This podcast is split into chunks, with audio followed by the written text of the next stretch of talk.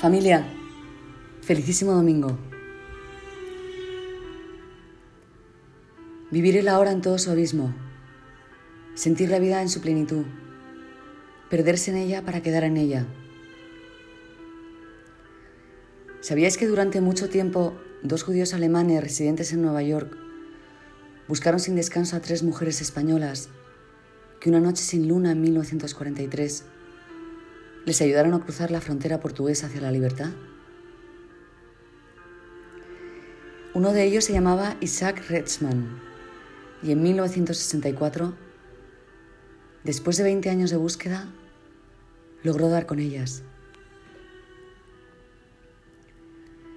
La villa medieval de Rivadavia en Galicia fue el escenario de una conmovedora historia de amor y compasión durante la Segunda Guerra Mundial, protagonizada por las hermanas Lola, Julia y Amparo Touza. Las tres hermanas, junto a dos taxistas, José Roche y Javier Míguez, y un tonelero llamado Ricardo Pérez Parada, que había vivido en Estados Unidos y oficiaba de intérprete, se encargaban de ocultar judíos y llevarlos hasta la frontera con Portugal, país desde el que embarcaban más tarde hacia América o al norte de África.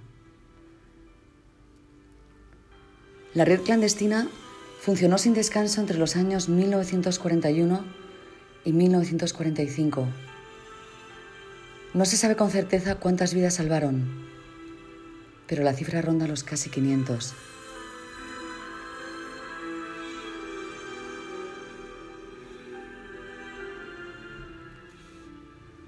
Y fueron los judíos alemanes quienes desvelaron la actividad clandestina de las hermanas Touza. Ni ellas, ni sus hijos, ni sus nietos desenterraron el juramento de silencio que las Touzas hicieron en vida. La solidaridad y el coraje de las hermanas, ayudando a salvar judíos desinteresadamente y arriesgando su propia vida, constituye un verdadero ejemplo de altruismo y fraternidad universal.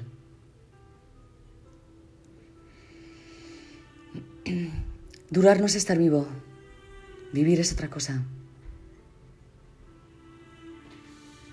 Un abrazo muy fuerte y hasta el próximo domingo. Si Dios quiere, que seguro que querrá. Seguro.